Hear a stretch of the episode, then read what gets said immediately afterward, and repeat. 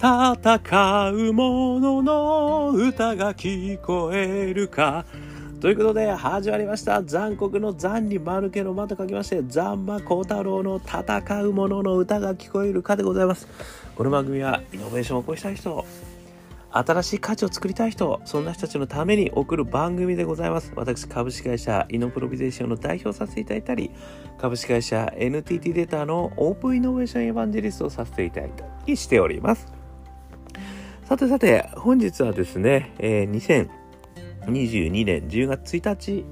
ということでございまして、ついに月が明けたというところでございますね。先ほど実は前回の録画取れてなかったということで、取り直しをしたのでですね、私的には結構2連チャンであの撮ってる感じなんですが、えー、今日の昼下がりね、天気が良くていいですね。皆さんはどんな一日を過ごされるのでしょうかということで、今日はですね、非常に素敵な新しい働き方をしてるなという方をですねあの、見させていただきましたのでそこから私の気づき解釈こういったところをですね、え、お話しさせていただきたいというふうに思っております、え、その方はですね株式会社人々のですね、えー、小林宮井さんというんですかね。宮井さんっていうのかな。ごめんなさい。ちょっと私これ読み方をちょっと間違っちゃうと。あ宮井さんです。小林宮井さんですね。えー、これがこの方がですねすごくあの素敵な働き方をしているということをですね私はあの今日知りまして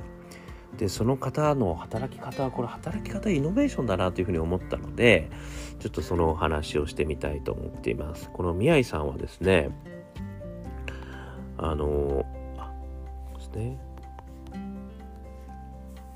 国家公務員としてですね、えー、東京で働かれていたらしいんですけれどもそれがですね福島県、えー、国見町でですね、えー、素敵な方々に出会ったことによってなんとその国家公務員からですねあの一旦コンサル会社に行ったらしいんですけどもその後この国見町でですね会社を立ち上げたということなんですよね。でどんな会社やってるかというとですねあのこれが人々このお日様の日ですね太陽の陽と人って書いて人々っていうものらしいんですがあの一言で言うとですねこの福島の国見町の素敵なものをですねあの都会に、ま、紹介していくというビジネスですね。ということを、ま、されてると。えー、いうことなんです。で、今ですね、具体的にある商品としては、えー、そちらの方でですね、あのちょっと待ってくださいね。取れた農産物ですね、こちらの方をですね、あの EC でこうご紹介したりですね、あとは、あの自社ブランドも作られてましてですね、え、明日私は柿の木に登るっていうですねこの福島で採れた柿を主原料にするデリケートゾーンのためのフェミニンケアブランドっていうのをですね、えー、立ち上げているんですよね。で私がやっぱり非常にですねあのびっくりしたのはこの都会に住まれてるんですよねまだ。ただその国見町に会社を立ち上げて行き来をされてるということなんですよね。でなぜこんなですねあのまあ一見大変そうじゃないですか。そういった働き方されてるのかっていうところですね私のイノベーターフレームいつもの3つ。1つ目パッションですね。内なる思いから。どんなことがあもうやらざるを得ない思いがあったのか。2つ目が仲間。どんな仲間と一緒にできたのか。そして3つ目が大義ですね。社会にどんな価値を提供して仕事してるのか。イノベーターの方はみんなこの3つのフレームがありますのでそのフレームに沿ってちょっとお話ししてみたいというふうに思ってます。まず1つ目のですねこのパッションですけれどもまずですねこれなぜ福島県でやったんですかってことでよく聞かれるらしいんですけどもう一言ですと言ってるんですね。福島県が好きだから。ね。これものすごいシンプル。これ以上ね、あの強いパッションはないんですよね。私がよく言うですね、パッションの4証言ですね。あの左上に、まあ、ポジティブとネガティブそしてオープンとクローズこれで分けた時にねまずは大好きパッションっていうのが左上に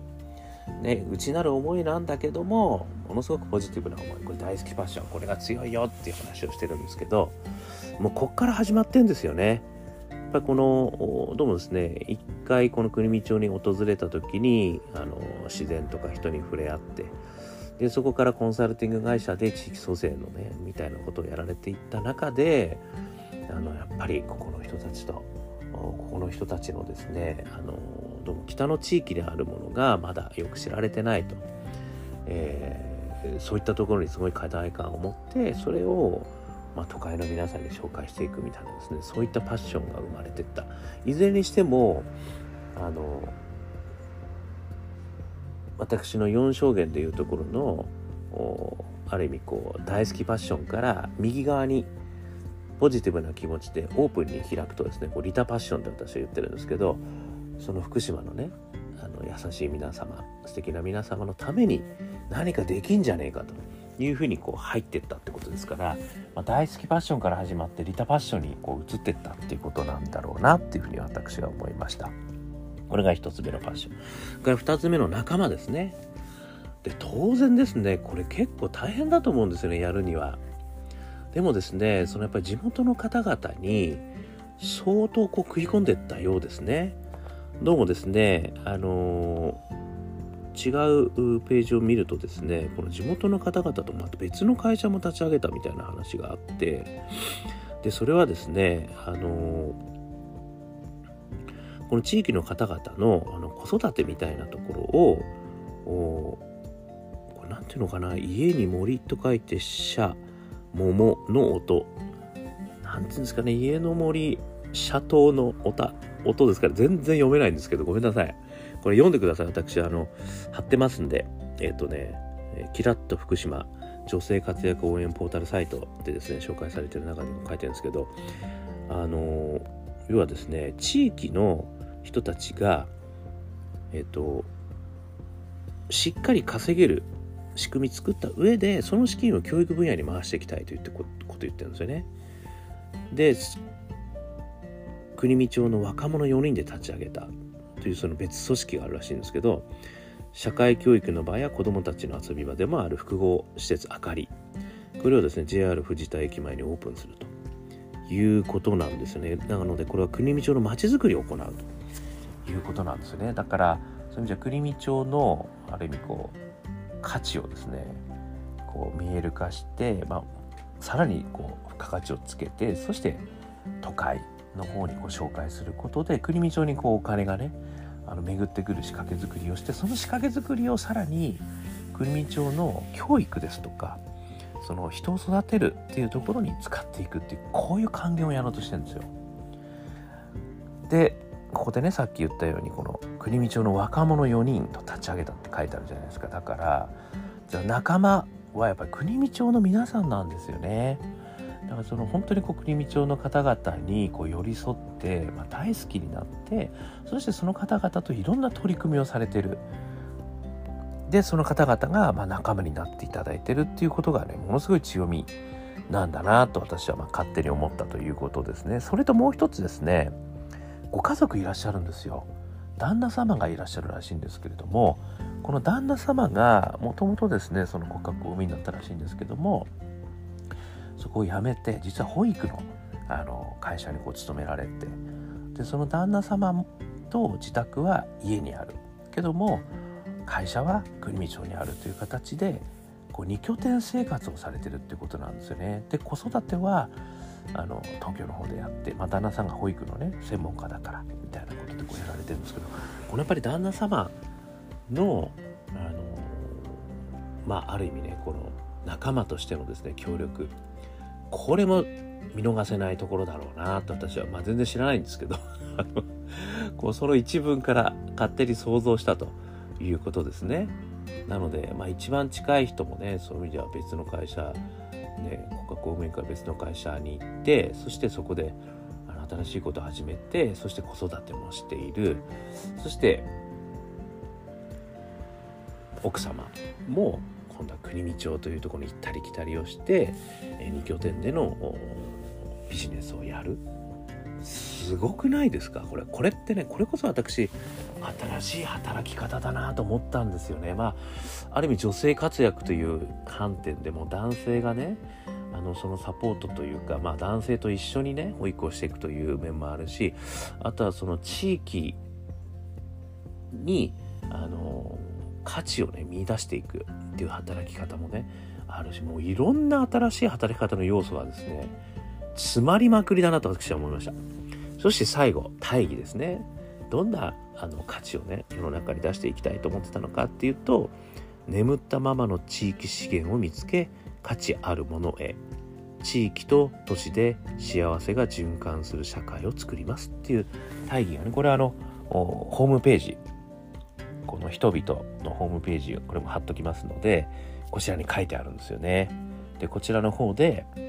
あのそういうふうに宣言されてるわけですよ。なのである意味ねあの地域の資源ここに光を当ててそして価値を再発見しそれを都市ですね都市空間の中にこう紹介するでそれがまた地域に巡ってで地域を豊かにしていくもしくは教育を豊かにしていくそういったこう循環を回すっていうモデルですよね。これはまさにこれからのね日本の働き方の本当に最先端なんじゃないかなっていう気がちょっといたしました。ということですね。で私がですねここから働き方のヒント3つイノベーティブなポイントちょっと感じたので、えー、紹介させていただくと1つ目はですね自らの好きに従うってことですね。これやっぱり全てですねパッションの源から出てきてるんですよね。福島県が好きだからですから。あなたのことが好きだからですよね。本当に。これがやっぱりね原動力になる。そしてそれをあのまあおざなりにしないってことですよね。だ結構その他公務員で働いてた時には子育てをするとかねそういったことにも全く想像もついてなかったっていう言い方をされてるんですよね。でもやっぱりそういった地域の方々の人と触れ合うことによってそういったことがね気づくとそしてそういうことをやっぱりやっていきたいというふうに心の底から思う。そしたらそれを実行に移すってことですよね。これがやっぱりねあの本当こう自分のある意味幸せの姿を見つける一つのやり方一つの働き方をね見つけるやり方なのかなっていうふうに思いました。それから2つ目。場所に縛られないですよ。これねまさにこれからの働き方のキーワードに私はなると思ってるんですよね今ねいろんなとこに移住をするワーケーションをする、えー、空き家を活用するいろんなこう場所に縛られなくていいんじゃねっていうねリモートができるよねみたいな話が出てきてますけどまあ、移住をすることもいいでしょう。ね。えー、リモートでやることもいいでしょう。でもこの、あの、宮井さんのように、いろんな拠点でやることもありでしょっていうことだと思うんですよね。これがね、場所に縛られなくても、あの、全然大丈夫ですよねと。いや、拠点は今のままでね、都会ね、あの、住み慣れたとこがあるんだったらそこでいいでしょう。ただ、働き方としては、様々なところで働いても全然問題ないですよね当然交通機関だってね今すごく発達してきてましてこれからリニアモーターカーが出てくるかもしれないあとはもしかしたら空飛ぶ車が出てくるかもしれない。でそうするとよりフレキシブルに働けますよね。そしてリモートでもできる。これってやっぱもう場所はいらないよねっていう話になってきてますよねもうね。場所。場所に縛られる必要はないよねっていうのがもうこれからの働き方の間違いない方向性ですよね。なのでその中でどんな新しいことできるんだろうってことを今から考えておくとこれ5年10年後にねもっとフレキシブルな移動手段が出てきた時にまあマーズがね発達するかもしれませんよね。そしたらもうがぜ生きてきますよ。今のうちにやったことが大事っていうのが一つのポイントですよね。そして世の中ついてきますから社会構造変化と心理変化。今それのほんと先端にいるんですよ皆さんは。だから今からそれやっとくとめっちゃすごいことになる。これが2つ目。そして3つ目ですね。さまざまな場所の埋没した課題を見つけていくですよ。これはねやっぱり都会にね私も都会に住むことがもう長くなっちゃったんで都会の課題しか分かってないんですけど人口構成的にもね都会にすごく住んでるじゃないですか。でもちょっと少し先を見てみると地域において課題ってめちゃくちゃたくさんあるんですよね。でその課題を気づいた人が解決してあげる。やっぱりその土地にいる人ってなかなか課題が見えないってことよくあるじゃないですか。よく地元にいるとねあの自分の観光地もよく行かないってこともあるじゃないですか。それと同じで地元にいると見えないことってあるんですよ。だから外から出向くことによってその課題を見える化してあ本当はすごい素敵ですよこれ実はって私初めて言いましたけどこんなの昔からあってねもう飽きてんだよってね地元の人はそう言うんだけど外から見るとめちゃくちゃ価値があるってことたくさんありますよね。で今ねよく言われるのはその課題を発見することが大事だと。要はもう三種の神器もねみんなに行き渡ってもう裕福な何も何不自由ない生活してる中まあこれ特に都会なのかもしれないですけどそういった中では課題をね見つけることこそ大事だと。もう課題感みんなないんだと。いうふうに言われてる時代において課題がたくさんあるところたくさんあるよ。地域ですよね。これね間違いないですよね。なので様々な場所の埋没した課題を見つけていく。そして場所に縛られなくてももう良くなるんですから。そして自分の好きに寄り添うことができる。この3点セットで新しい働き方ってこれ爆発しますよねきっとね。という先端にいるよってことをですね今日お知らせしたいと。いうことでございました。えー、ぜひともですねこのあの株式会社人々のホームページもしくはキラッと福島女性活躍応援ポータルサイトそしてですねこれテレビですね私テレビ朝日の25歳情熱の起点、えー、こちらの方でも見させていただきました。えー、ぜひですね、見ていただけましたら幸いでございます。えー、今日はこの人々、株式会社人々の小林美愛さんのサービス、その働き方からですね、未来の新しい働き方、イノベーション、これ見させていただいたということでございました。少しでも参考になりましたら幸いです。ということで、アンカー .fm 毎日話してますんで、よかったらあ登録してみたら毎日来ますよ。あとは Facebook とか、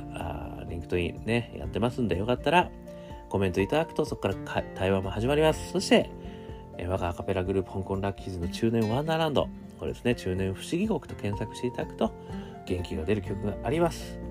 えー、こんな晴れた日にね、えー、聞くと元気が出てきますよ。そして最後に、一人からでもイノベーションができるオープンイノベーション21の秘密、え私書いた本ありますので、え電子書籍、書籍ありますので、よかったら聞いてみてください。ということで、今日も聞いていただきましてどうもありがとうございました。それでは皆様頑張りましょう。また明日